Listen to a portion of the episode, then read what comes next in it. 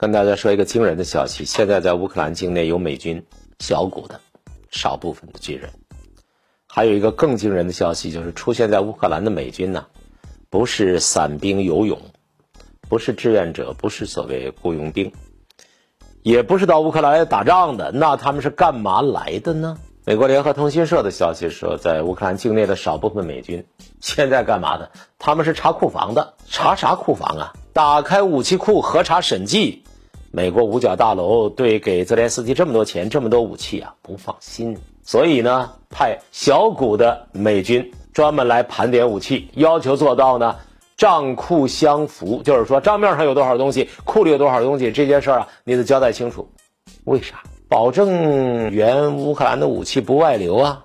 美国的高级军官承认说：“你现在虽然是派部队来了，天天累个贼死，但是要有效的追踪数十亿美元的武器运输到乌克兰之后的实际去向，那几乎不可能啊！几十亿美元的武器到乌克兰之后到底去哪儿了？弄不清楚的。这类核查现在刚刚媒体发现，但这核查已经进行多次了，具体核查。”由美国国防部的武官和驻基辅的美国国防合作办公室团队共同进行，这是一些职业军人。事实上呢，美国援助西方的武器早就出现外流了。俄罗斯方面多次发出警告。据今日俄罗斯电视台塔斯社此前报道，俄罗斯总统普京十月二十六号见独联体国家的一些代表的时候，就发出警告说，说西方国家援助乌克兰的武器现在已经出现在乌克兰的黑市上。有一些大杀伤的、先进的，过去呢在黑市上不容易见到的强力武器，可能落入了犯罪分子手中，这对于世界的安全带来严重的挑战。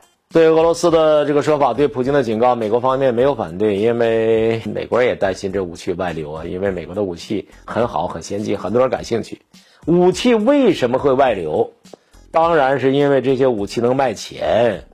那些希望获得这些武器的极端组织，一看，好啊，刀片我出多少钱？刀片就自杀式无人机，肯出高价。乌克兰的军援不足啊，天气寒冷啊，打的时间太长了，持久战，大量伤亡，你让乌克兰的军队疲惫不堪。这个时候，这武器在这能卖钱，有人说：“你把这东西给我吧，你也不用，你现在甭拆封了，我就拉走了。”乌克兰的基层军官，乌克兰的那些能够决定政策的人，你说他会不会生出一种，还不如换点钱，舒服一会儿是一会儿的这种念头来？有没有可能啊？你说有没有可能啊？要是没可能，美国就犯不着派美军呐，直接到乌克兰盘库来了。